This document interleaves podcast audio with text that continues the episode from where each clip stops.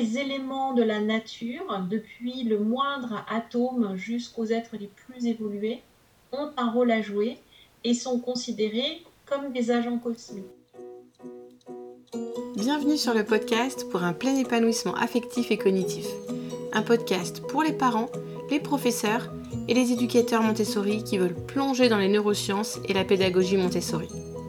Je suis Céline Guerrero, maman, prof des écoles en dispo, réalisatrice de ce podcast et prête à tout pour que chaque enfant développe son plein potentiel. Pour ce faire, je forme les adultes à la pédagogie Montessori et je propose des outils aux parents et aux enfants qui sont scolarisés en école traditionnelle. Vous pourrez découvrir ma formation Montessori Neuroéducation sur mon blog montessori-apprendreautrement.com. J'ai également la chance de travailler avec l'équipe d'ERA Montessori. C'est un organisme de formation qui propose des formations de grande qualité avec un accompagnement pédagogique individualisé. Pour devenir éducateur Montessori, rendez-vous sur formationeramontessori.com. Je crée aussi des outils pour les parents et les enfants des écoles traditionnelles. Mon programme Apprendre à apprendre à la maison pour mieux réussir à l'école et Je mémorise la conjugaison s'adresse aux enfants du CE1 au CM2. Si ce podcast vous plaît, je compte sur vous pour partager les épisodes qui vous plaisent avec vos amis et vos collègues et pour laisser un commentaire sur votre plateforme d'écoute. Et une note de 5 étoiles si vous êtes sur Apple Podcast. C'est la meilleure solution pour donner de la visibilité au podcast et contribuer vous aussi à développer le plein potentiel de chaque enfant. Pour ce 105e épisode, nous allons nous plonger dans les grands récits et l'éducation cosmique. J'ai choisi de vous partager à nouveau l'épisode que j'avais enregistré avec Marie-Hélène Barbier, éducatrice Montessori 3.6 et 6.12 et formatrice. Maria Montessori disait Enseigner les détails, c'est apporter la confusion. Établir la relation entre les choses, c'est apporter la connaissance. Voici quelques-unes des questions que j'ai posées à Marie-Hélène. Qu'est-ce que Maria Montessori voulait dire par éducation cosmique? Est-ce que la paix est le but ultime de l'éducation cosmique? Qu'est-ce que l'éducateur doit chercher à faire en racontant ces grands récits? À quel rythme présente-t-on les grands récits? Et quel prolongement il y aura ensuite? Je laisse place à ma conversation avec Marie-Hélène. On est là aujourd'hui pour parler des grands récits et d'éducation cosmique. C'est sujet. Euh, voilà. Euh, donc, c'est vrai que quand j'imagine un enseignant qui nous écoute et qui, qui ne connaît pas la pédagogie de Maria Montessori, le mot éducation cosmique, ça peut être un peu flou. Euh, mm. Donc, qu'est-ce que Maria Montessori voulait dire par éducation cosmique? Alors effectivement, l'appellation éducation cosmique, non seulement ça peut être un peu flou, voire ça peut faire peur, parce qu'on peut se dire, euh, oh là là, dans quoi est-ce qu'on met les pieds? C'est un peu New Age ce truc. Euh, euh, bon, est-ce qu'on n'est pas dans une secte avec ce truc-là? Alors en fait, éducation cosmique, c'est le terme qui permet de, désigner la pédagogie Montessori pour le 6-12 ans, tout simplement. C'est le, terme qui a été choisi parce que en 6-12 ans, on va plonger tout simplement l'enfant au cœur de l'univers euh, pour qu'il comprenne en fait comment l'univers s'organise, comment tout est relié, comment les hommes prennent leur place là-dedans et comment lui, en tant que représentant de l'espèce humaine, prend sa place. Et Maria Montessori, euh, elle connaît le latin et le grec. Et donc, euh, pour elle, le mot cosmos, ça lui parle, puisque il y a une double, une double étymologie dans Cosmos. Il y a deux idées. Il y a évidemment l'idée de l'univers, mais euh, l'univers du cosmos, c'est l'univers qui obéit à des lois, l'univers qui est euh, harmonieux. Euh, dans Cosmos, il y a l'idée de beauté, de l'idée de ce qui est en ordre. Et vous avez un mot de la même famille que cosmos, auquel on ne pense jamais, c'est le mot cosmétique. en fait, voilà, la cosmétique, c'est lié à la beauté, c'est tout ce qui remet de, l'harmonie euh, dans, quelque chose, dans votre visage, dans vos cheveux, etc. Et donc le cosmos, c'est l'univers qui obéit à des lois, qui est harmonieux, qui est rationnel. C'est donc euh, l'univers de Pythagore, pas l'univers des dieux euh, qui en font qu'à leur guise, avec on peut craindre n'importe quoi avec la colère des dieux, tout est possible. Non, dans le cosmos, les choses sont prévisibles et les êtres humains peuvent comprendre les lois de l'univers. Ils peuvent comprendre d'où ils viennent, pourquoi les choses se passent de cette manière. Donc, c'est pas du tout quelque chose de tiré par les cheveux. L'éducation cosmique, c'est quelque chose de très rationnel. Et en même temps, c'est quelque chose de, très puissant parce que on va prendre conscience de tout le chemin qu'il a fallu pour en arriver là où on en est. Et donc il y a aussi cette idée de gratitude pour toutes les générations qui ont précédé. Ah oui. Et euh, est-ce que la paix, euh, c'était le but ultime de Maria Montessori pour parler, enfin, à travers l'éducation cosmique euh, Oui, alors je pense que Maria Montessori, quand elle entreprend son, travail avec les enfants, elle a toujours derrière la tête une idée d'amélioration du sort des êtres humains. C'est quelque chose qui lui a toujours tenu à cœur. quand elle a démarré son travail, il s'agit d'améliorer les conditions de vie des enfants euh, dont elle s'occupe, qui sont laissés pour compte, déshérités, quand elle travaille avec euh, les enfants des asiles. Et puis ensuite, bon, elle fait une expérience scientifique avec les 3-6 ans, mais elle se rend compte très vite que en donnant les meilleures conditions, on améliore énormément la qualité de vie et elle voit vraiment une sorte d'humanité nouvelle émerger, ce qu'elle appelle l'enfant nouveau. Et elle, elle a quand même vécu les deux guerres mondiales euh, en, direct. Elle a vu les horreurs qui ont pu se passer euh, sur le globe. Et elle voit par contraste ce qui se passe dans ses classes. Et elle est intimement persuadée que la paix ne peut passer que par l'éducation. Et dans l'éducation cosmique, il y a un point qui est très important, c'est que euh, l'être humain, quel que soit l'endroit du globe où il se trouve, quelle que soit la période de l'histoire où il a vécu, est fondamentalement toujours le même, que tous les humains sont les mêmes, ils sont frères, et qu'ils peuvent réaliser la paix, ils partagent tous les mêmes besoins fondamentaux. Et s'ils prennent conscience de ce qui les rapproche, alors ils peuvent se comprendre et peuvent être en, paix.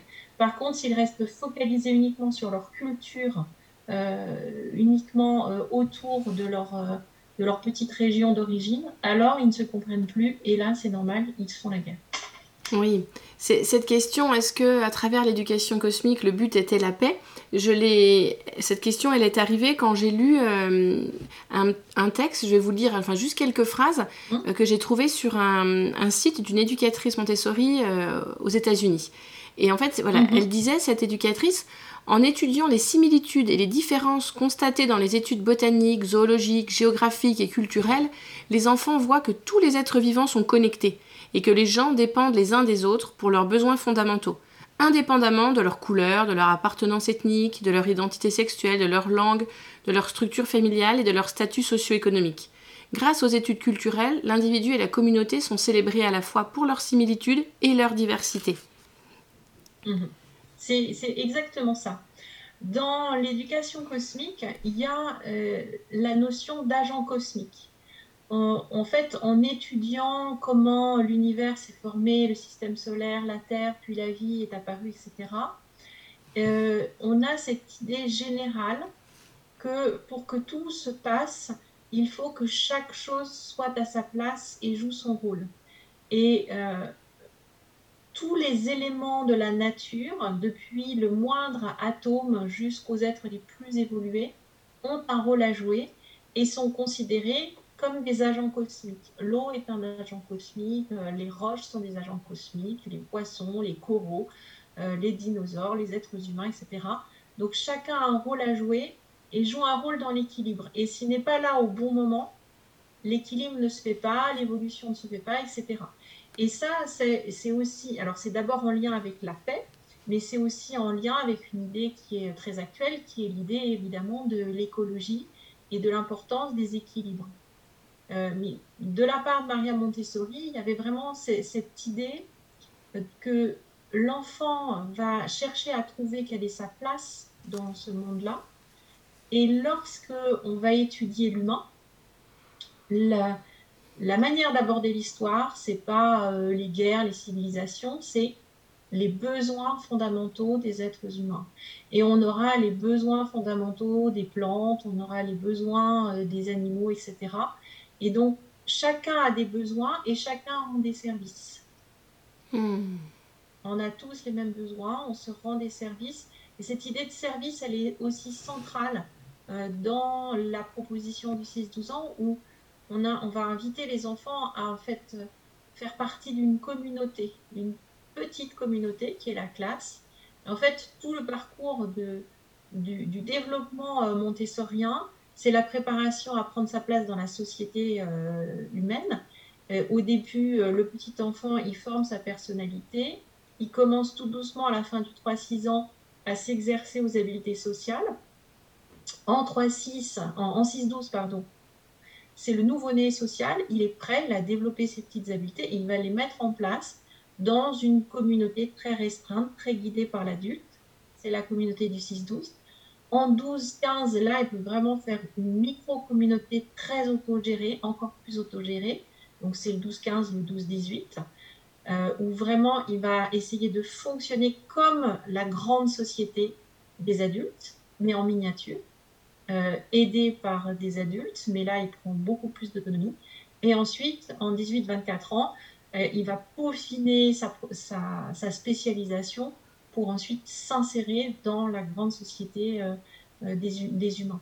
Donc on a tout un parcours avec différents degrés où à chaque fois le, cocon euh, s'écarte autour de, l'enfant qui grandit, qui devient adolescent, puis jeune adulte, avant de s'insérer dans la société.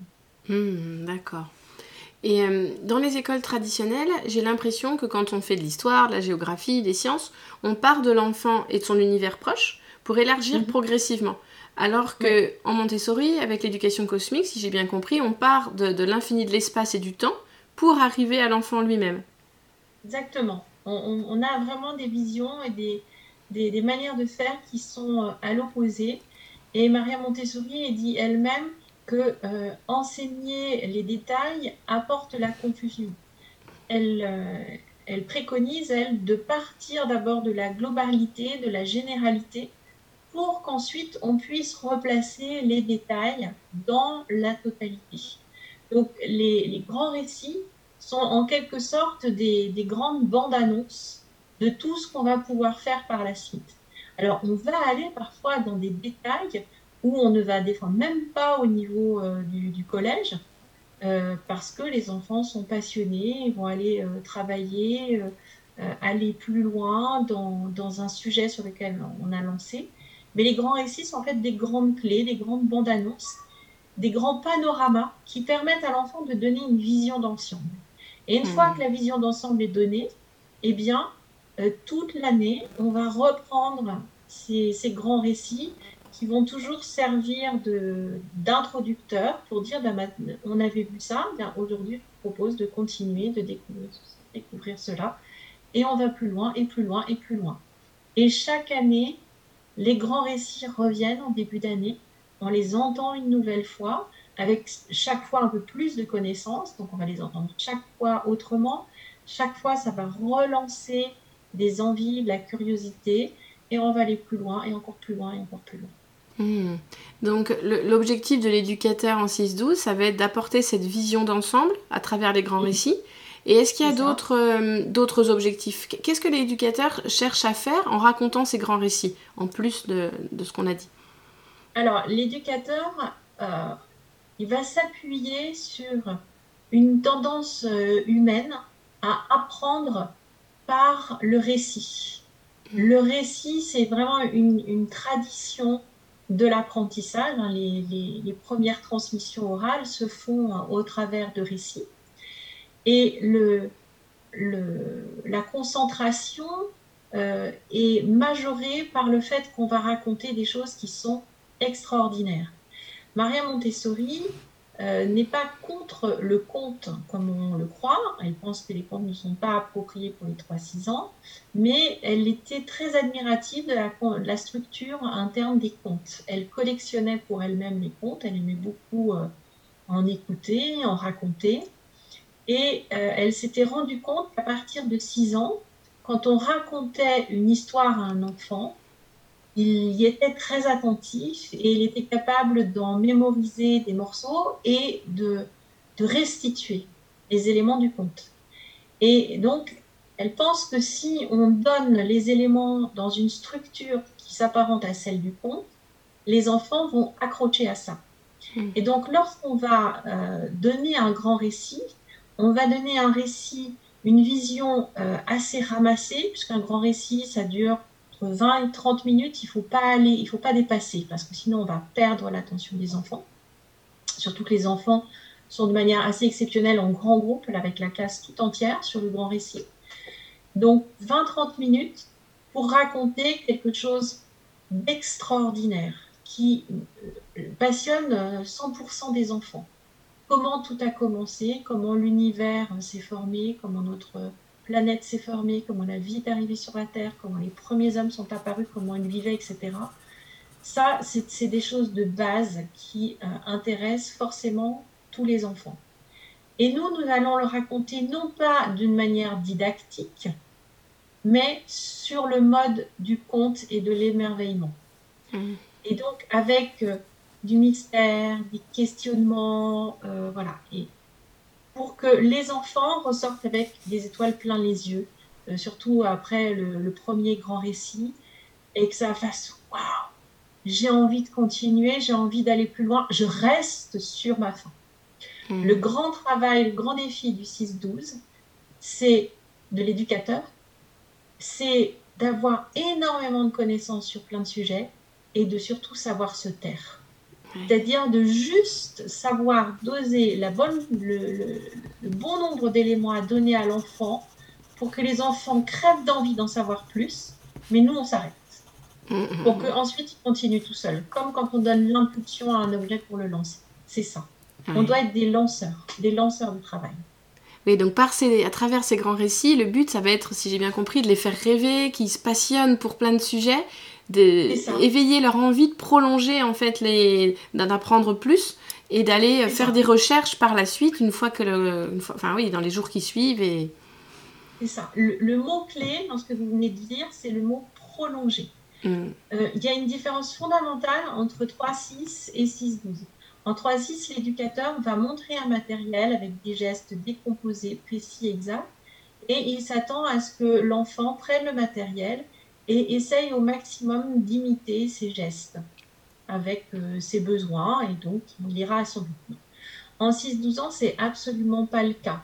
Alors certes, avec certains matériels de, calcul, on va prendre le matériel et s'entraîner plusieurs fois dessus, mais l'essentiel du travail, c'est de faire une présentation et de voir avec les enfants quel prolongement ils vont faire à partir de cette présentation. Dans beaucoup de cas, on ne va pas reprendre la présentation. Et c'est pour ça qu'on parle plus de leçons en 6-12 que de présentation, puisque en fait, on va juste euh, apporter un élément supplémentaire qui va permettre à l'enfant de, de dire Ah oui, j'aimerais bien aller par ici et nous par là, etc. Alors au début, il faut bien entendu que l'adulte apporte les pistes de prolongement. Qu'est-ce qui aurait envie d'aller travailler ceci? Qu'est-ce qui aurait envie de savoir que, que manger les Grecs? Et comment s'habiller les Égyptiens, etc. Hmm. Donc c'est nous qui allons faire des propositions. Et au bout d'un moment, il y a une culture de classe qui fait que à la fin d'une leçon, euh, la plupart des enfants ont déjà l'idée du prolongement qu'ils vont vouloir faire par rapport à ce qu'on leur a donné. Oui. Et, donc la présentation des grands récits va avoir lieu chaque année. Mais comme il y en a plusieurs, j'imagine que dans une année scolaire, euh, si on, ça va être étalé en fait sur plusieurs mois, donc euh, assez régulièrement, il va soit avoir soit un nouveau récit, soit, et l'année suivante un récit déjà entendu. Mais du coup, c'est assez présent ce, moment où l'éducateur va raconter euh, des grands récits? Alors, ce qui, ce qui est toujours très, très étonnant pour les gens qui ne connaissent pas, c'est que les grands récits sont tous donnés au début de chaque année. Ah, Alors, pas, pas tout en même temps, bien entendu. Le premier grand récit, idéalement, est donné le premier jour de classe. Ah oui. Celui sur la formation de l'univers. Donc, euh, l'enfant qui arrive, là, qui change de groupe d'âge de 6 ans, il arrive et un peu comme un rituel d'initiation, on lui raconte comment tout a commencé et, comme, et on s'arrête juste au moment où la Terre est toute prête pour recevoir la vie et ça se termine, mais ça, ça pour une autre histoire. Et pendant la semaine qui va suivre, on va commencer à démarrer un certain nombre d'activités autour de l'astronomie et de la géographie. Puis, au début de la deuxième semaine, nous allons reprendre là où on, s'était arrêté. La Terre était toute prête à recevoir la vie. Et là, on va avoir le récit de l'apparition de la vie sur la Terre. Et à la fin du récit, eh bien, on a des primates qui commencent à se mettre debout, à utiliser de plus en plus leurs mains, à résoudre des problèmes de survie de plus en plus compliqués. Et ils font partie de notre famille, ils vont devenir des êtres humains, mais ça, ce sera pour une autre histoire. Donc, dans cette deuxième semaine, on va commencer à démarrer des travaux en zoologie, en botanique. Puisque dans l'apparition de la vie, on a un gros focus sur euh, les animaux, mais on parle quand même des plantes et on reviendra sur la frise de l'apparition de la vie en se focalisant sur euh, l'évolution des plantes. Puis, début de la troisième semaine, on va raconter le troisième grand récit, qui est un récit euh, sans support matériel, qu'on appelle aussi les trois cadeaux de la vie, les trois cadeaux de l'homme plutôt. Et là, comme l'être humain, c'est quand même assez central pour nous, ça nous concerne, qu'il y a beaucoup de choses à dire et à faire. On va passer deux semaines dessus. Et ces deux semaines vont nous permettre d'explorer, les deux frises qui font suite à ce troisième récit. C'est une première frise qui va nous permettre de voir la famille, la famille humaine, l'évolution de l'être humain, et une deuxième euh, affiche qui va se focaliser sur euh, Homo sapiens et donc euh, la fin de, la préhistoire, le néolithique et le passage dans l'histoire. Et tout ça va nous introduire à vraiment beaucoup de, de, choses, tout un travail justement sur les besoins des êtres humains, comment à travers les civilisations, les âges, euh, les humains ont répondu à ces besoins. Et puis on va commencer tout doucement à mettre les pieds dans l'histoire, mais pas forcément tout de suite dans la grande l'histoire avec un grand H euh, sur les premières années. Donc ça, c'est la troisième et la quatrième semaine, le troisième grand récit. Le quatrième grand récit aura lieu lors de la cinquième semaine, donc c'est euh, le récit de l'histoire de nos lettres. Et le dernier a lieu la sixième semaine, le récit de l'histoire de nos chiffres. Donc le quatrième grand récit va relancer le travail en langage, mais c'est pas lui qui l'a vraiment lancé parce qu'on va quand même pas attendre euh, la cinquième semaine pour faire du, langage, la grammaire, on va démarrer quand même. Mais on va relancer des choses autour des différents types d'alphabets, la communication, etc. Donc il y a pas mal de choses intéressantes, les supports d'écriture, les, les objets d'écriture, etc. Et le sixième grand euh, récit, euh, va euh, aussi relancer des choses au niveau du calcul, notamment sur euh, les différentes manières de décrire les nombres, donc les chiffres romains, mais aussi la manière de décrire les chiffres chez les Babyloniens, chez les Égyptiens, chez les Mayas, etc. Donc les enfants peuvent vraiment partir en exploration. Et on va également explorer d'autres bases, puisqu'on voit que par exemple chez les Babyloniens, on est sur une base 60, on va voir qu'on peut avoir d'autres bases et ça peut amener à du travail multibase euh, en mathématiques. Donc euh, voilà, on va, on va aller euh, assez loin aussi en travail autour de, ces récits. Et puis il y a un sixième récit qui fait traditionnellement pas partie des cinq grands récits, qui est le récit introductif à la géométrie.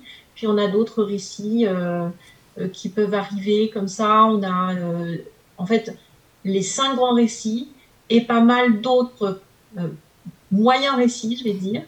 Et d'une manière générale, en fait, chaque présentation, dans la mesure du possible, il faut la penser comme un récit.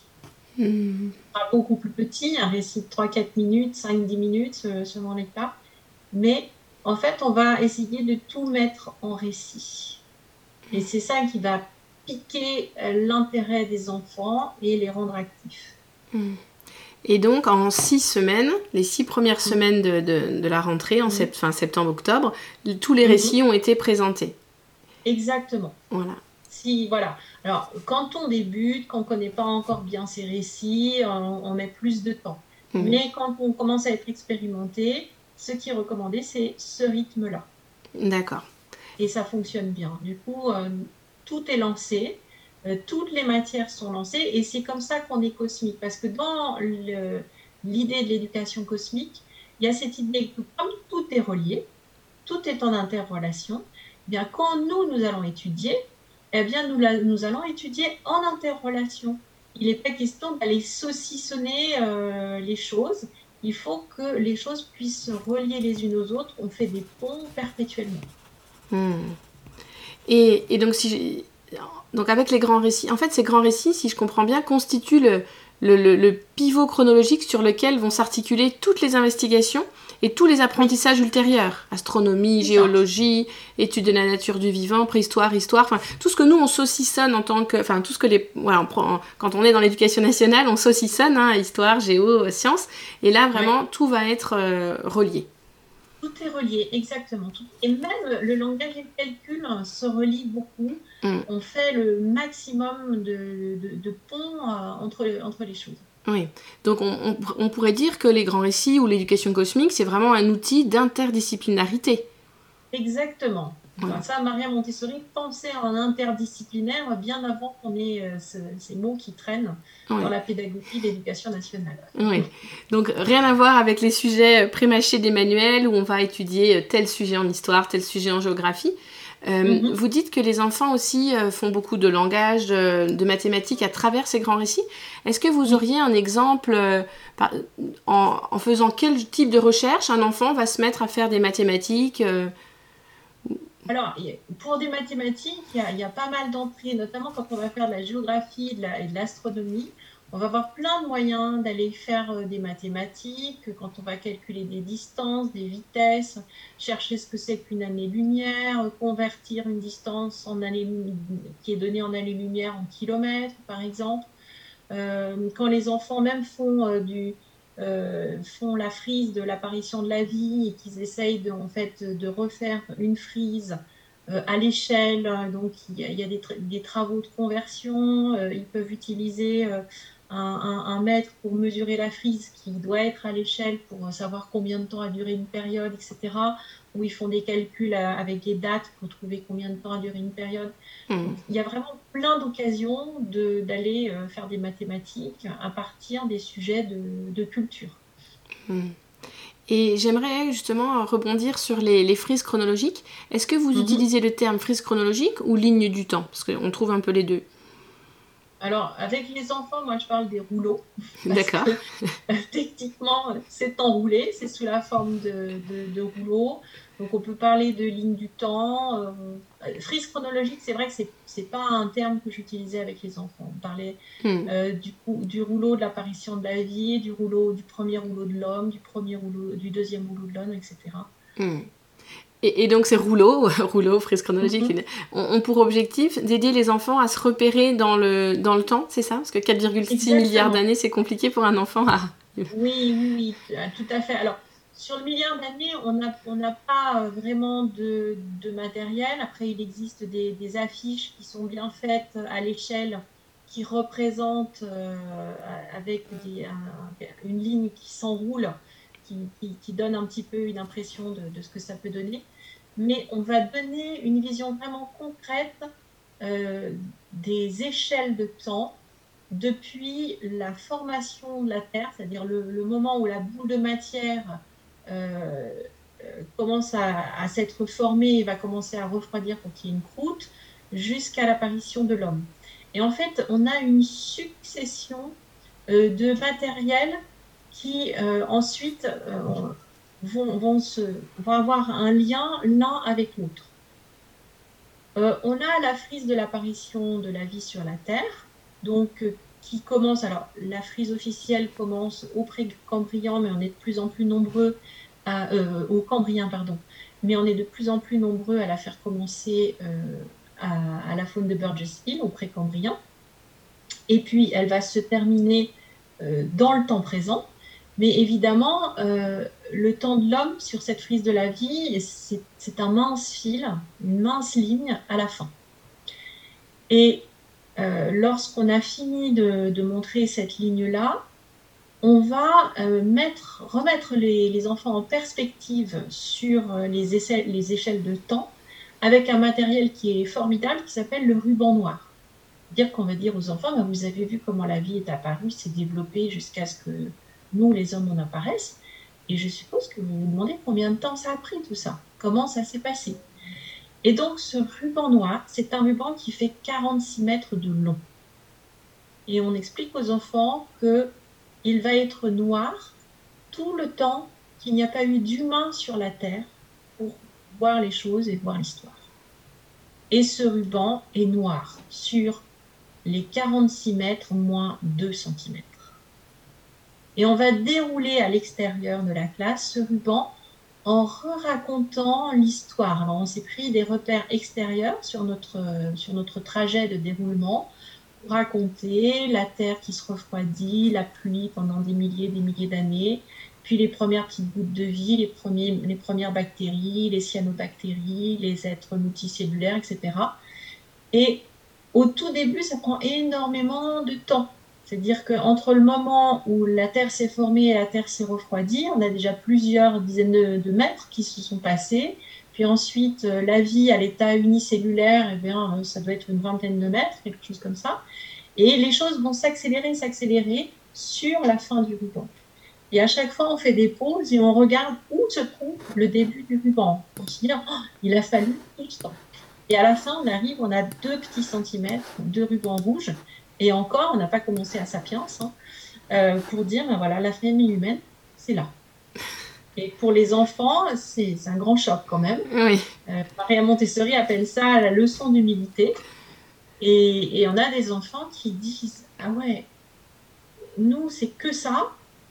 Et en si peu de temps, on a réussi à tout abîmer.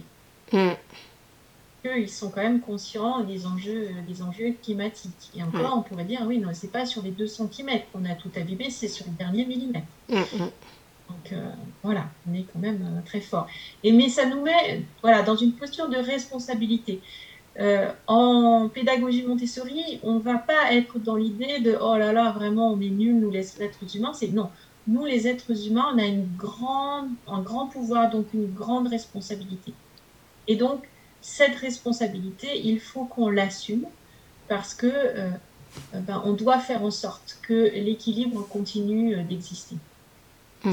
Maria Montessori, elle était, elle était chrétienne. Alors, son, sa religion s'est beaucoup diluée dans toutes les autres religions après son, son séjour en Inde. Mais je pense qu'elle n'a pas oublié la Genèse où Adam et Ève sont les gardiens de la création. Ils sont pas tant les maîtres de la création que les gardiens. Ils ont la responsabilité du fait qu'ils euh, ont le pouvoir de tout détruire. Donc si on a le pouvoir de tout détruire, on a la responsabilité de protéger aussi. Et c'est dans ce sens-là qu'on va voir les choses. Hmm. Donc je continue. Donc on a ce ruban qui met les choses en perspective. Puis ensuite, on va avoir un premier rouleau euh, qui va nous permettre de voir la famille humaine. donc ce rouleau, en fait, c'est les derniers centimètres du, rouleau de l'apparition de la vie qu'on ouvre et qu'on déroule. Et à la fin du rouleau, on a les trois derniers centimètres qui représentent le paléolithique récent. Et ce sont ces trois derniers centimètres qu'on va ouvrir dans le deuxième rouleau pour voir comment ça s'est passé en détail. Et sur la fin du rouleau, on a le néolithique et l'histoire qui apparaissent sur pareil les trois derniers centimètres. Et c'est ces trois derniers centimètres qui vont être ensuite le rouleau de la frise des civilisations. Donc à chaque fois, euh, on a un, rouleau qui est à l'échelle et on a une fin qui est toute compressée. Et c'est cette fin qu'on va prendre et qu'on va ouvrir sur un rouleau euh, supplémentaire. Hmm. Et donc, ces lignes du temps, est-ce qu'il y a une ligne du temps muette et une ligne du temps renseignée? Que... Le plus souvent, oui. Oui, oui. D'accord. Alors, ça, ça, dépend lesquels. Sur euh, la, frise de, de l'homme, c'est pas forcément, pas forcément le cas. Mm. Mais pour euh, la, ligne euh, de, l'apparition de la vie avec tous les animaux, oui. Mm. D'accord. Et comment vous utilisez cette ligne du temps muette ou renseignée? La première fois, vous la présentez renseignée à l'enfant, donc avec les, ah étiquettes? Oui, on fait, on fait le récit avec la, frise de l'apparition de la mm. vie. Et donc, euh, c'est notre support visuel qui, qui va aider l'attention de l'enfant à se soutenir. Et cette frise-là, on l'ouvre progressivement. C'est-à-dire qu'il n'est pas question que tout soit déjà ouvert sous les yeux de l'enfant, parce qu'ils vont avoir envie mm. d'aller regarder ailleurs. Et donc, on l'ouvre petit à petit, et au fur et à mesure qu'on avance dans le récit, on l'ouvre et on dit aux enfants, regardez ici, etc. Et donc, les, enfants vont se focaliser sur les différents euh, morceaux de la frise où on aura focalisé l'attention. Alors, il y a beaucoup de choses sur la frise, on ne peut pas parler de tout en 20-30 minutes. Et ça va être, elles, leur travail de reprendre cette frise et de l'observer. Et il y a un premier travail qui va être justement, ben, en fait, on, on, ouvre les deux frises euh, en, parallèle et les enfants ont la frise non renseignée euh, proche d'eux et la frise renseignée au-dessus. Et ils vont prendre chaque animal, essayer de repérer dans quelle, euh, dans quelle époque cet animal est apparu, où est-ce qu'il a vécu, et sur la frise que j'utilise, sur quelle ligne de famille animale il se trouve? Hmm. Je, vous ai coupé du coup sur les, toutes les différentes frises chronologiques, mais est-ce que vous aviez terminé sur. Euh, ou est-ce qu'il y en avait d'autres? Non, non, non, Après, si, on a, on a la frise de, de l'histoire de France, effectivement, euh, qui, qui, arrive. Et, et, après, les autres frises qui pourraient exister sont des frises que les enfants eux-mêmes vont fabriquer. D'accord. Voilà, donc on a la frise de l'apparition de la vie euh, sur la Terre, deux frises pour l'apparition de l'homme, le ruban noir qui n'est pas réellement une frise. On a également euh, le, rouleau de l'amant euh, qui va faire le, lien, le passage en fait entre la préhistoire et l'histoire. Euh, une frise, un, rouleau des civilisations et, un rouleau de l'histoire du pays de l'enfant. Donc pour nous c'est la France, mmh. quel pays. Et ensuite, ben, l'enfant pourra faire une frise de la civilisation égyptienne, une frise du Moyen Âge, euh, euh, voilà, euh, hmm. comme il le souhaite. Hmm. Et, donc, si, j'imagine que si on éveille la curiosité des, enfants avec ces grands récits, dans, la, dans, la, dans, la, dans l'ambiance, dans la classe, il faut mhm. des, des, livres, des, fossiles, des herbiers, enfin plein de choses pour que les enfants mhm. puissent creuser tous ces sujets hein, et alimenter leur curiosité. Donc, et, et, puis des sorties dans la nature quand, quand c'est possible. Euh, mhm. Quels sont les, le matériel vraiment euh, qui va permettre justement de, de prolonger tous ces, toutes, ouais, toutes ces recherches? Alors, il y a une chose à bien avoir en tête, c'est que bien sûr que dans la classe, il faut du matériel. S'il n'y a pas du tout de matériel dans la classe, ça va être compliqué. Mais surtout, il faut euh, ne pas céder à la tentation du piège d'avoir trop de choses ou de vouloir construire du matériel. Parce qu'effectivement, il y a tellement de choses à explorer, un certain nombre de personnes qui ne sont pas réellement formées se disent Ah oui, mais on pourrait faire un matériel de ceci, une nomenclature de cela, etc. Ça, il n'y a pas, alors on va le faire, on va faire, on va faire, on va faire. En fait, non, il faut surtout pas faire. Ce qui est important, c'est que il faut bien entendu un fonds de ressources documentaires dans la classe. On va avoir besoin d'un peu de matériel spécifique. Mais l'important, c'est que les enfants soient en action et aillent et sortent de la classe pour aller chercher l'information. Euh, Maria Montessori conçoit le 3-6, la maison des enfants, comme un cocon ouvert sur un jardin, bien sûr. Il faut, il faut que l'enfant soit en contact avec la nature, mais avec euh, beaucoup de régularité, des rituels, euh, parce que l'enfant a besoin de pouvoir se poser, est dans sa période de l'ordre il ne faut pas sortir tous les quatre matins. Par contre, pour le 6-12 ans, Maria Montessori dit de toute façon, le champ des connaissances est tellement énorme qu'on ne peut pas tout faire rentrer dans la classe. C'est illusoire de penser qu'on va faire rentrer toute la connaissance du monde dans la, dans la classe et si on le faisait, ce serait une connaissance morte. Donc, ce que nous devons offrir aux 6-12 ans, c'est le monde entier. Donc c'est l'ouverture au monde.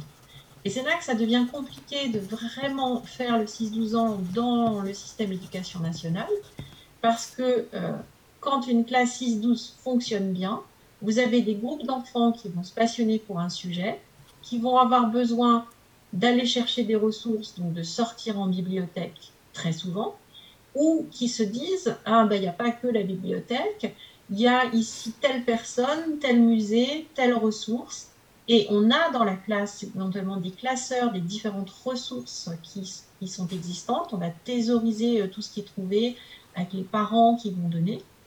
Et on va avoir un groupe de 3, 4, 5, 6 enfants qui vont dire ben, Nous, on est passionnés par ça, on veut aller là-bas rencontrer telle personne euh, pour avoir plus d'informations. Et c'est seulement ces enfants-là qui vont faire une sortie, pas toute la classe. Et ces enfants-là, ils vont, avec notre aide, organiser leur sortie de A à Z. C'est eux qui vont euh, se renseigner, passer des coups de fil, écrire des mails, euh, voir si euh, la, sortie nécessite de l'argent ou pas. S'il faut prendre les transports en commun, eh ils vont garder sur le plan quel bus, quel métro, quel tram prendre, quel train, on descend où, dans quelle direction. Et ces enfants seront accompagnés d'un adulte qu'on appelle un chaperon, qui est juste là pour l'assurance, pour la sécurité, parce qu'on ne peut pas décemment laisser vraiment les enfants de cet âge-là sortir absolument tout seuls. Mais il a pour consigne de ne pas intervenir. C'est-à-dire que si les enfants montent dans le mauvais bus ou dans le mauvais sens, il va les laisser faire l'expérience, se rendre compte des choses et apprendre à gérer le problème. Et ça, c'est ce qu'on appelle les petites sorties. Et c'est en quelque sorte la vie pratique des 6-12 ans. On est vraiment dans la société. En 3-6 ans, on apprenait à verser, à lasser, on faisait de la grâce et courtoisie dans la classe, donc c'était très protégé, très cocon. En 6-12 ans, on va appliquer la politesse qu'on a apprise en grâce et courtoisie, euh, on va se présenter, on va saluer les personnes, on va leur envoyer euh, des mails ou les appeler au téléphone, on va leur envoyer des lettres ou des mails de remerciement pour euh, avoir accueilli, etc. Et les enfants vont être complètement acteurs de leur sortie, c'est-à-dire qu'ils vont préparer les questions qu'ils vont poser. ils sortent avec un but. Donc tout ça est validé en amont par l'adulte. Alors les, tout petits ne sortent pas tout de suite. Hein.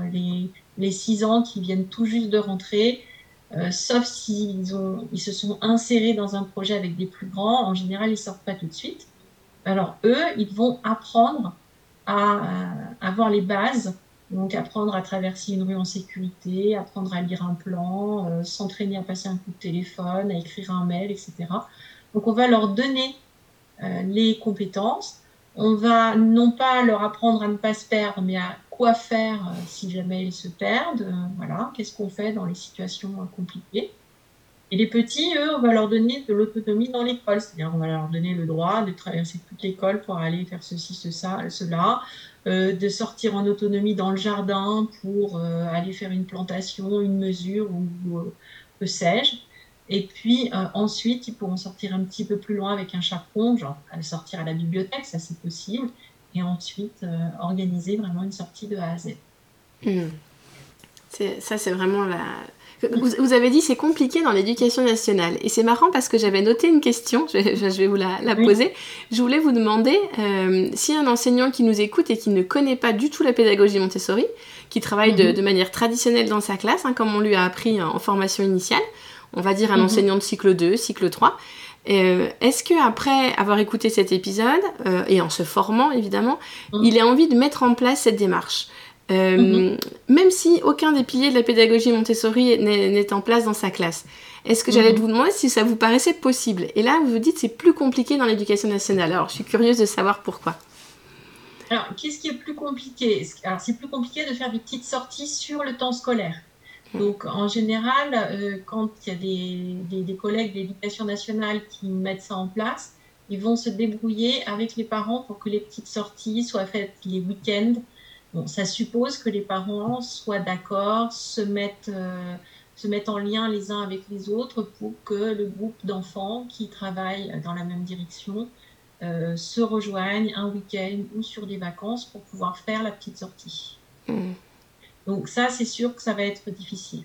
Après, euh, on peut quand même travailler certaines des, compétences qui sont travaillées dans la petite sortie en préparant des sorties de classe euh, où euh, c'est pas l'adulte qui va arriver en disant bon les enfants euh, demain on va voir telle pièce de théâtre ou tel film etc parce que j'ai fait le projet etc mais il va voir avec les enfants quel projet de sortie on pourrait faire et ce sont les enfants qui vont s'occuper de, tout gérer, de voir où on va, de voir comment il faut s'organiser pour y aller, euh, qui vont téléphoner pour faire les réservations, qui vont écrire euh, la lettre pour prévenir les parents, dire combien d'argent il faut donner, qu'est-ce qu'il faut préparer, s'il faut des chapeaux, de la crème, des lunettes, ou au contraire des vêtements chauds, des chaussures de marche, bref.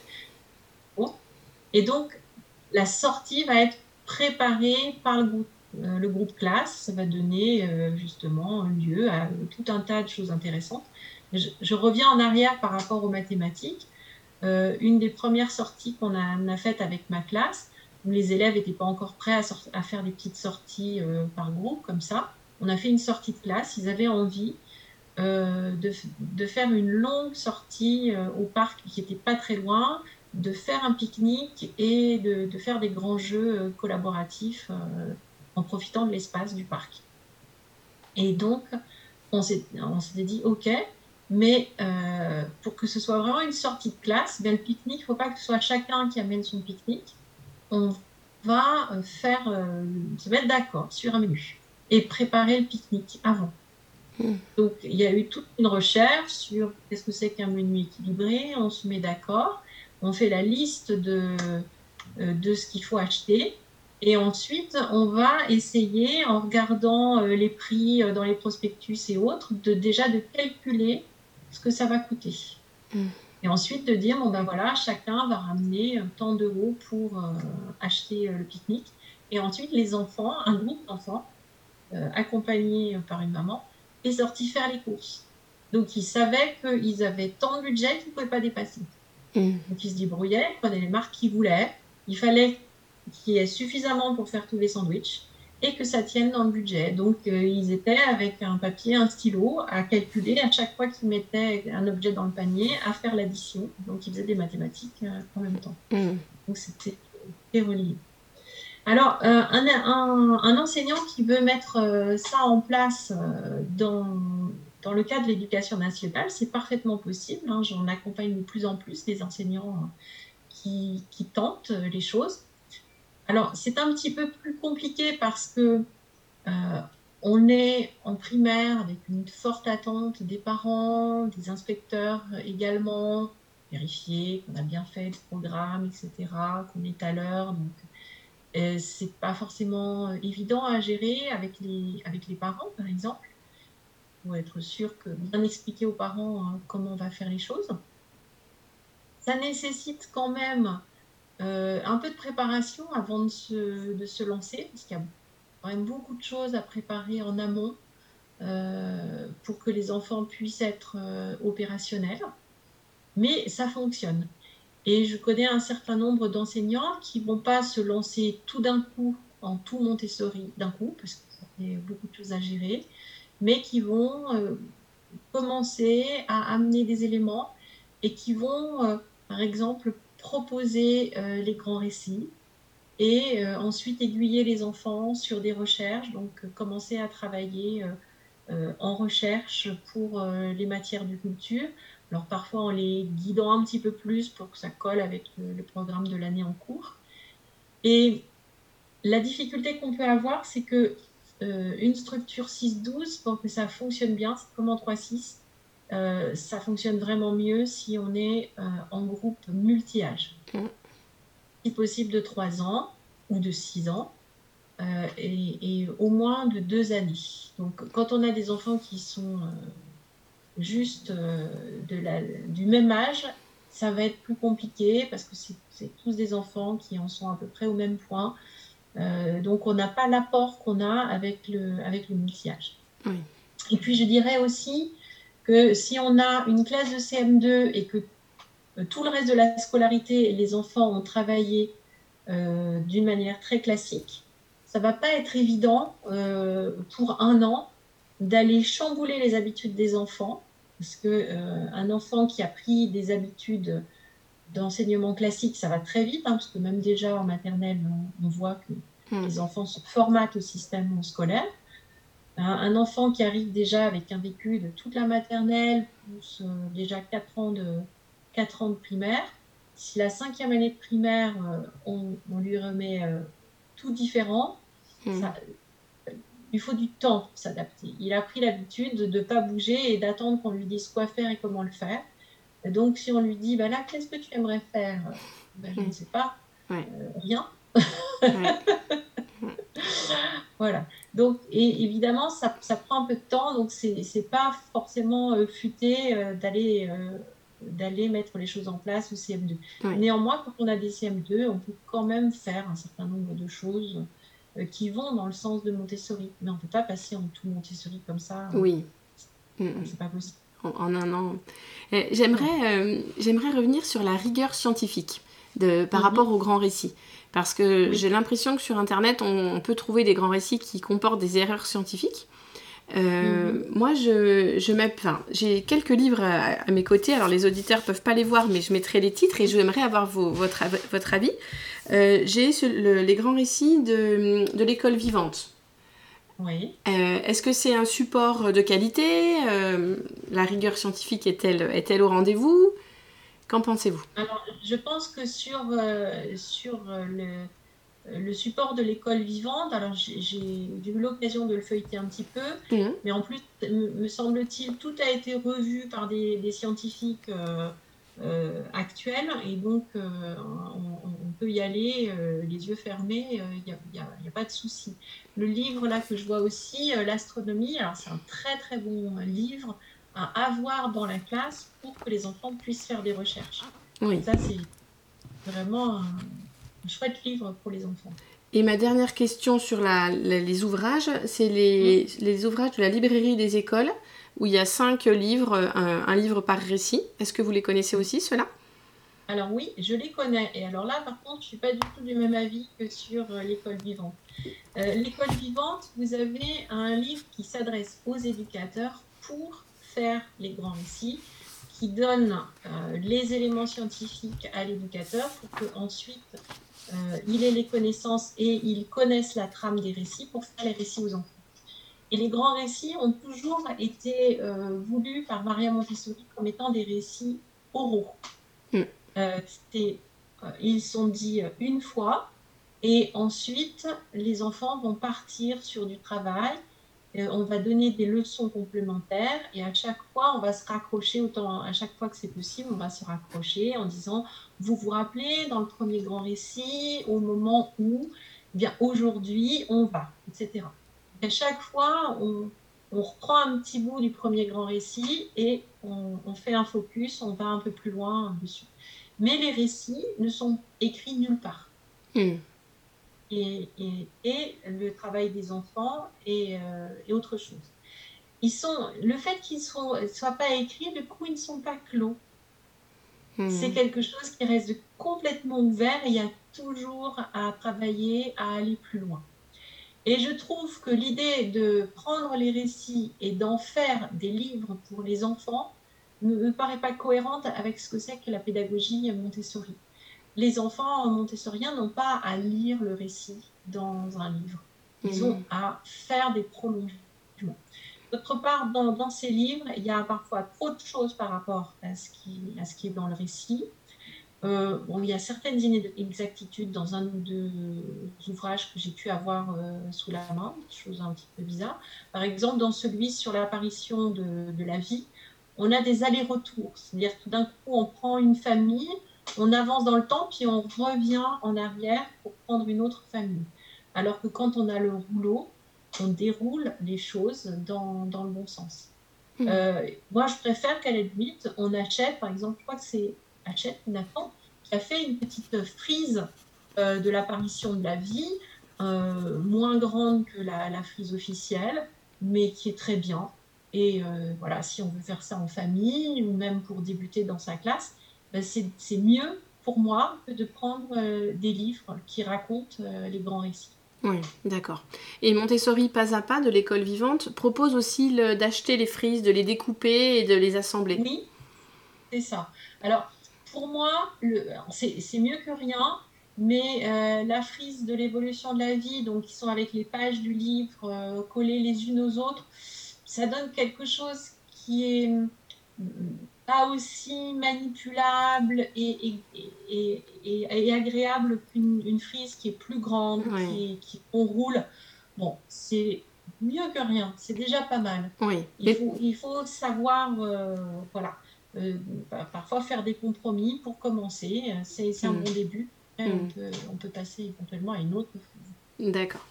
Et euh, mes dernières questions porteront du coup sur votre formation pour que les auditeurs mm-hmm. voilà, aient plus d'informations. Donc j'ai regardé un peu là sur votre site. Donc maintenant c'est six journées, deux en mai, deux en juillet, deux en août là pour les prochaines dates. Et, et donc sur ces six journées, voilà, est-ce que alors j'aimerais que vous nous racontiez un petit peu quels sont vos objectifs, comment ça se déroule, et aussi comment comment réagissent les apprenants. Enfin, j'ai plein de mhm. questions du coup. Comment ils réagissent? Qu'est-ce que vous vous aimez dans le fait de faire cette formation? Et je garde la dernière pour la fin parce que ça fera beaucoup. D'accord. Allez. Alors, la, formation, elle est en six jours présentiel, mais c'est une formation mixte, c'est-à-dire qu'il y a de la formation distancielle asynchrone, c'est-à-dire des vidéos euh, que les, stagiaires vont regarder à leur rythme. Donc, pour les personnes qui, euh, qui débutent, il y a eu toute une partie euh, théorique sur euh, les quatre plans de développement de l'enfant, le focus sur euh, les besoins des enfants de 3-6 ans, de 6-12 ans, pardon, le positionnement de l'adulte, qu'est-ce que c'est que l'éducation euh, cosmique en général, sur quoi ça repose, l'historique de l'éducation cosmique. observation aussi de ce que c'est qu'une classe Montessori sur, sur des vidéos pour repérer les tendances humaines, etc. Et ensuite, on va commencer les deux premières journées. Donc les deux premières journées vont être centrées sur le premier grand récit et euh, les leçons qu'on va pouvoir faire en géographie, en astronomie. Donc typiquement, on va voir tout ce qui va concerner la science sur la matière, les états de la matière, les particules qui, se mettent ensemble ou qui ne veulent pas se mettre ensemble, donc fait des réactions chimiques. Euh, tout ce qui va traiter de la gravité, de la force, de la puissance de la gravité. Donc la gravité, elle va être intéressante parce que ça va nous permettre d'aller travailler en astronomie, d'avoir les notions de, de rotation et de révolution, euh, et donc de vitesse de rotation, vitesse d'orbite, etc. Ensuite, on va se focaliser sur la Terre, donc les relations entre la Terre et le Soleil, donc à la fois le jour et la nuit avec les différences de température, et euh, les relations sur l'année avec la Terre qui tourne autour du Soleil, donc avec la notion de saison. Et les notions de saison vont nous donner les premières notions de climat. Donc ça, c'est les relations du Soleil avec la Terre. Et on va avoir un deuxième focus autour de la Terre, le système Terre. Donc en fait, la, la géologie, donc la, la, structure de la Terre, les plaques, qu'est-ce qui se passe entre les plaques, euh, les subductions, etc. Euh, le volcanisme et donc toutes les propositions de, prolongement euh, par la suite. Au niveau de la géographie, j'en reste là pour les démonstrations en tant que telles. Je donne les orientations de travail sur le, ce qu'on appelle le travail de l'eau, donc autour des rivières, des fleuves, des océans, du cycle de l'eau, parce que euh, là, c'est quand même quelque chose que l'éducation traditionnelle euh, a quand même pas mal développé. Et donc, une fois qu'on a compris comment comment on a fait avec euh, le reste, on peut facilement faire le lien sur ce plan-là. Et j'ai choisi de laisser de côté le travail de l'air, juste donner quelques petites activités qu'on peut faire pour démarrer les choses, pour comprendre le système de convection, pour comprendre le, phénomène du vent et de la météo. Mais je ne vais pas aussi loin, je ne fais pas toute la présentation euh, des vents, des systèmes des vents, euh, des régimes des vents qui amènent euh, au, régime des pluies et des, des, courants, etc., qui va vraiment très très loin en Montessori et que beaucoup de personnes ne vont pas réinvestir dans leur classe traditionnelle. Donc voilà, j'explique euh, jusqu'où on, va, je montre une ou deux affiches euh, pour que les gens euh, comprennent à quel niveau on peut aller, mais j'en reste là. entre, les deux, sessions distancielles, les stagiaires vont retrouver en vidéo tout un tas d'éléments de, de, prolongement, d'autres présentations. Que je n'ai pas eu le temps de faire en présentiel donc en présentiel, je fais les démonstrations, je montre à un groupe de, stagiaires qui jouent, les, qui jouent les enfants. Et ensuite, il y a un, il y a un temps dans l'après-midi où les stagiaires vont reprendre le matériel et vont s'entraîner à, à, présenter ce matériel. Et ce temps de manipulation, il est vraiment important. Donc c'est pour ça qu'il y a certaines présentations que je ne montre pas en distanciel, mais que je propose uniquement en vidéo. Alors notamment dans l'intercession, je vais faire toute la présentation des prérequis de, zoologie pour pouvoir aborder ensuite la zoologie. Et donc le, deuxième week-end est centré sur zoologie botanique. Donc on va voir toute la classification animale avec différents niveaux de classification animale en fonction de la maturité de l'enfant. Euh, tout ce qu'on peut faire autour des animaux. Et puis on va passer beaucoup de temps aussi sur la botanique. Alors là, il y a beaucoup, de choses à faire. Euh, je vais donner aussi les éléments euh, pour l'anatomie avec le récit du grand fleuve et puis les orientations de, travail euh, sur l'anatomie. Et en botanique, je vais faire beaucoup de présentations, mais je ne pourrai pas tout présenter. Donc, il y aura euh, des présentations supplémentaires qui seront données euh, en, vidéo pendant l'intercession. Et dans la deuxième intercession, il y aura tout le travail préparatoire à l'histoire. Donc, tout ce qui va être le travail de la notion de temps, euh, sera donné euh, en vidéo sur euh, les jours, les semaines, le mois, l'année, etc., les siècles. Et nous verrons donc sur le dernier week-end donc le troisième grand récit, les frises de l'homme, les civilisations, l'histoire de France, les besoins fondamentaux, et puis quelque chose qui est à cheval entre l'histoire et la géographie, qui sont les interrelations entre les êtres, entre les êtres humains et, donc en fait qui, est déjà une initiation à l'économie. On met ensemble histoire et géographie, ça donne de l'économie. Et, donc le quatrième et le cinquième grand récit euh, seront abordés assez, rapidement avec des pistes de ce qu'on peut faire, sachant que c'est surtout des recherches des enfants, donc voilà, c'est pas la peine de passer beaucoup de temps en présentiel.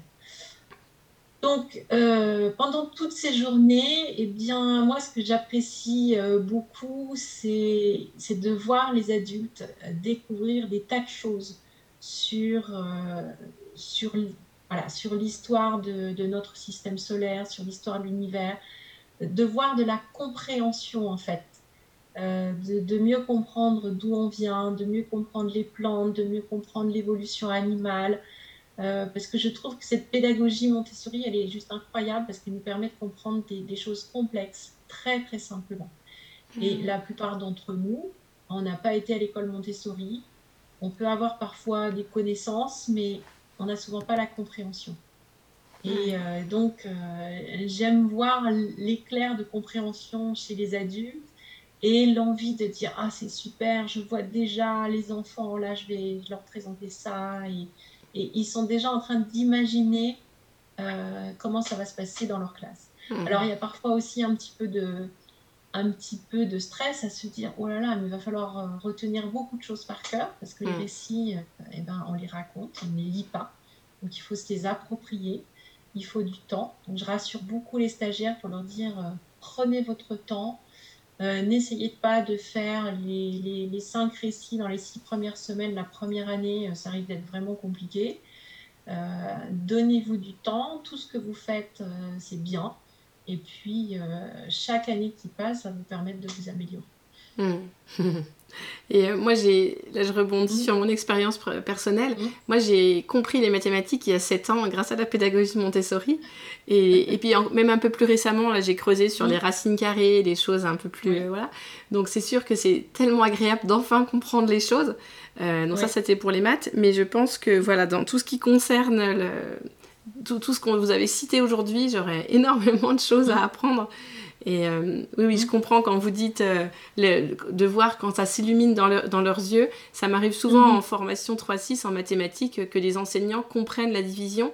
Et euh, donc mhm. c'est chouette de pouvoir observer ça et, ça me donne envie de le vivre pour les grands récits. Mhm, c'est sûr, c'est vrai qu'en mathématiques, en géométrie aussi, il y a, y a tellement de choses. Tout d'un coup, on dit Ah, mais c'est ça.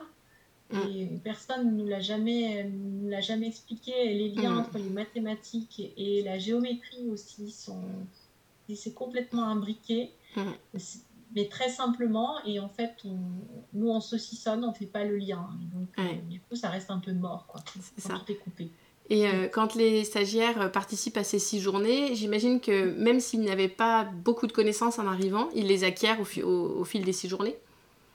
Oui, alors après, il va quand même y avoir un, travail d'appropriation hein, parce que euh, euh, si je faisais une interro à l'issue des six jours, euh, je ne suis pas sûre que tout le monde hmm. saurait comme ça faire la classification phylogénétique ou hmm. donner le nom botanique qui, convient pour une insertion de la feuille sur la tige. Non, les, voilà. les stagiaires vont voir comment faire les choses, vont avoir les structures des, des, présentations. Alors, la nouveauté grâce au Covid, c'est que, ben, en fait, ils vont retrouver sur leur plateforme de formation toutes les vidéos de tout ce qu'ils auront vu aussi en présentiel, donc ils vont pouvoir y revenir.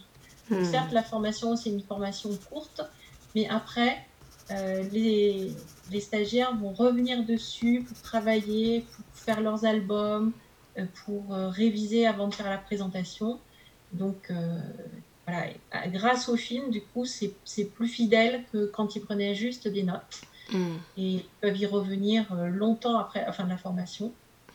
Et après, c'est leur propre expérience qui va, qui va leur permettre d'avancer. Mm. Merci beaucoup, Marie-Hélène. pour tout voilà pour, pour, cet épisode vraiment très riche. J'ai l'habitude de terminer par un coup de un livre, une citation et un coup de cœur ou un coup de gueule. Mais comme je ne vous l'ai pas rappelé, euh, dites-moi dans les trois s'il y en a un, qui vous inspire ou deux. Euh, alors, sur la thématique des grands récits, euh, oh, j'ai plusieurs, plusieurs livres coup de cœur. Alors, si c'est alors, si c'est un livre sur la pédagogie Montessori, euh, il y a un livre qui s'appelle euh, Children of the Universe, euh, qui est justement sur l'éducation cosmique de Michael Duffy. je dois l'avoir là. Mais traduit en français ou pas du tout? Ah non, il n'est pas traduit en français hmm. celui-là. Il se mérite parce qu'il n'est pas facile à trouver, à acheter en plus. Et sinon, en, livre pour les, pour les, pour les éducateurs, pour, euh, pour avancer. Alors, j'hésite entre euh, les, les, livres de Guillaume Lecointre pour, euh, pour comprendre la classification animale. Donc, il y en a un qui est comprendre et enseigner la classification, la classification animale. Mm-hmm. et puis, j'hésite avec un, un, autre, un autre livre que j'ai acheté à Noël qui euh, qui présente en fait toute la faune et la flore euh, sur la Terre depuis, euh, depuis le précambrien jusqu'à maintenant. Mhm. une traduction et je ne retrouve, retrouve, pas son nom, mais il est très bien. Et sinon, une citation, et eh bien une citation de Maria Montessori qui dit Enseigner les détails apporte la confusion. c'est rigolo parce qu'en préparant le podcast, c'est la citation que j'avais marquée dans les questions, enfin sur mon document de travail, si j'avais noté aussi. D'accord. Et bah, écoutez, merci beaucoup pour, euh, pour aujourd'hui. Et, euh, Avec plaisir. Si ce podcast vous a plu, je vous rappelle que je compte sur vous pour laisser un commentaire sur votre plateforme d'écoute et une note de 5 étoiles si vous êtes sur Apple Podcast. C'est la meilleure solution pour donner de la visibilité au podcast et contribuer vous aussi à cette révolution éducative. Et n'hésitez pas à partager les épisodes qui vous plaisent. À la semaine prochaine!